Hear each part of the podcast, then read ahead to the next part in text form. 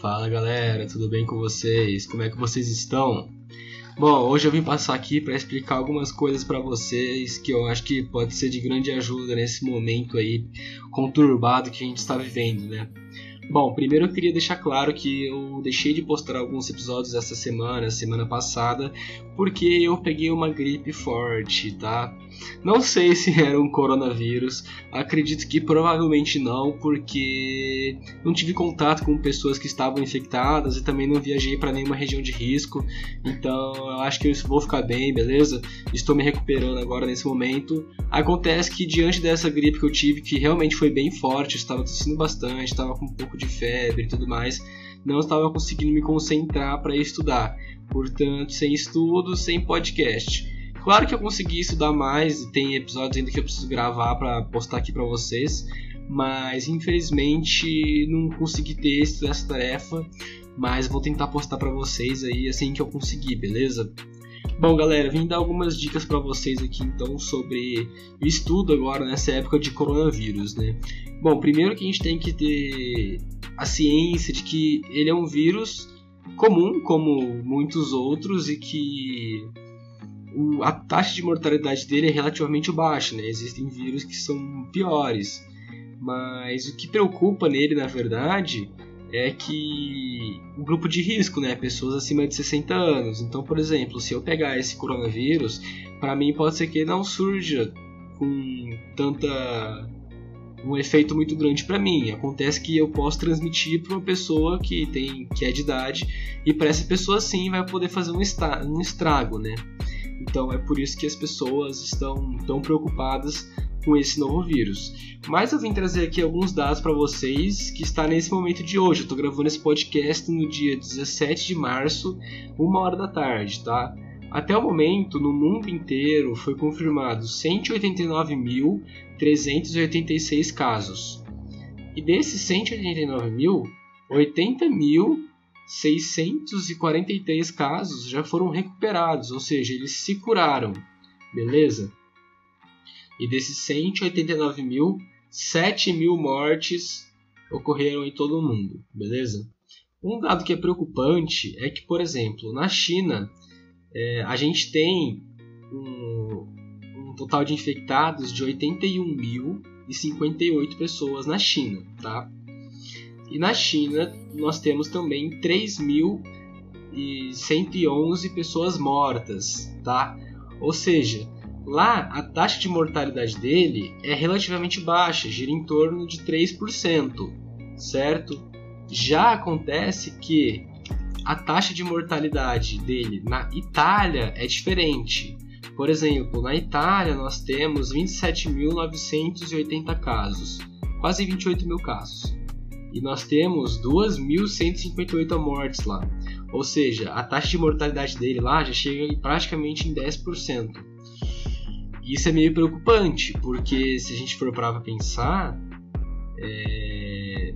não é. é. é. diferente da China. E aí eles estão fazendo esses estudos para ver o que, que, tem de diferente da Itália do para a China, né? E eles estão chegando à conclusão que provavelmente deve ser questão de remédio, né? Então, se você toma muito remédio, e aí eles destacaram alguns lá, como por exemplo, Cimegrip, Tilenolcinus, Ibuprofeno, esses remédios eles geralmente costumam abaixar a sua imunidade e acabam agravando um pouco a situação. Mas acontece que assim, é, ainda não é nada confirmado, eles estão fazendo vários estudos, né? Pode ter algumas diferenças de regionalismo também, né? Do local ali, mas enfim. Uma outro dado interessante é que, por exemplo, no Brasil, nesse momento, nós temos 320 casos confirmados, uma morte confirmada e dois casos recuperados né? Então o período dele geralmente é duas semanas, né?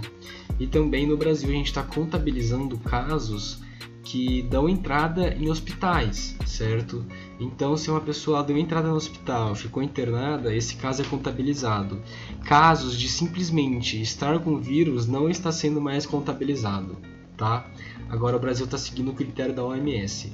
Isso significa que a gente precisa ter cuidado porque se tem 321 casos confirmados, significa que tem muito mais pessoas infectadas.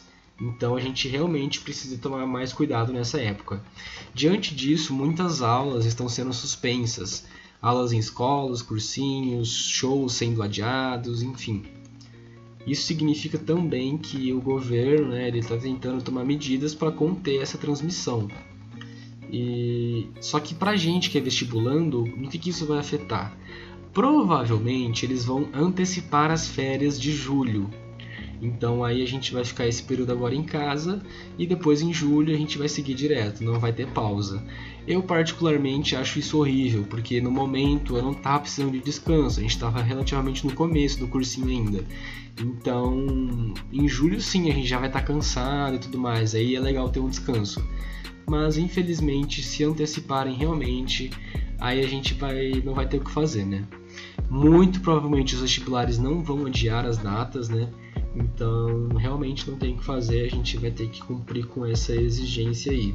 E nesse período que a gente vai estar em casa, a gente pode tentar adiantar a matéria, né? Estudar pelo próprio apostilo que vocês têm aí, ou então vocês também têm a opção de cursos online. O Estude ele está fazendo um projeto, né? Provavelmente deve ser tipo um marketing social, mas ele abriu a plataforma dele nesse tempo onde as escolas estão fechadas. Então é só você entrar lá na plataforma do Estude, criar uma conta que você vai ter acesso gratuito a todas as videoaulas deles, beleza, galera? Então vai aí uma opção nesse período que vocês vão ficar dentro de casa, né? Em quarentena.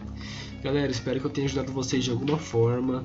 É, a transmissão do vírus ela pode ser evitada com lavando as mãos, tentando evitar contato próximo com pessoas que estão suspeitas, é, não ficar perto de pessoas que estão tossindo, espirrando, evitar locais com aglomeração, tudo isso que vocês já sabem, beleza?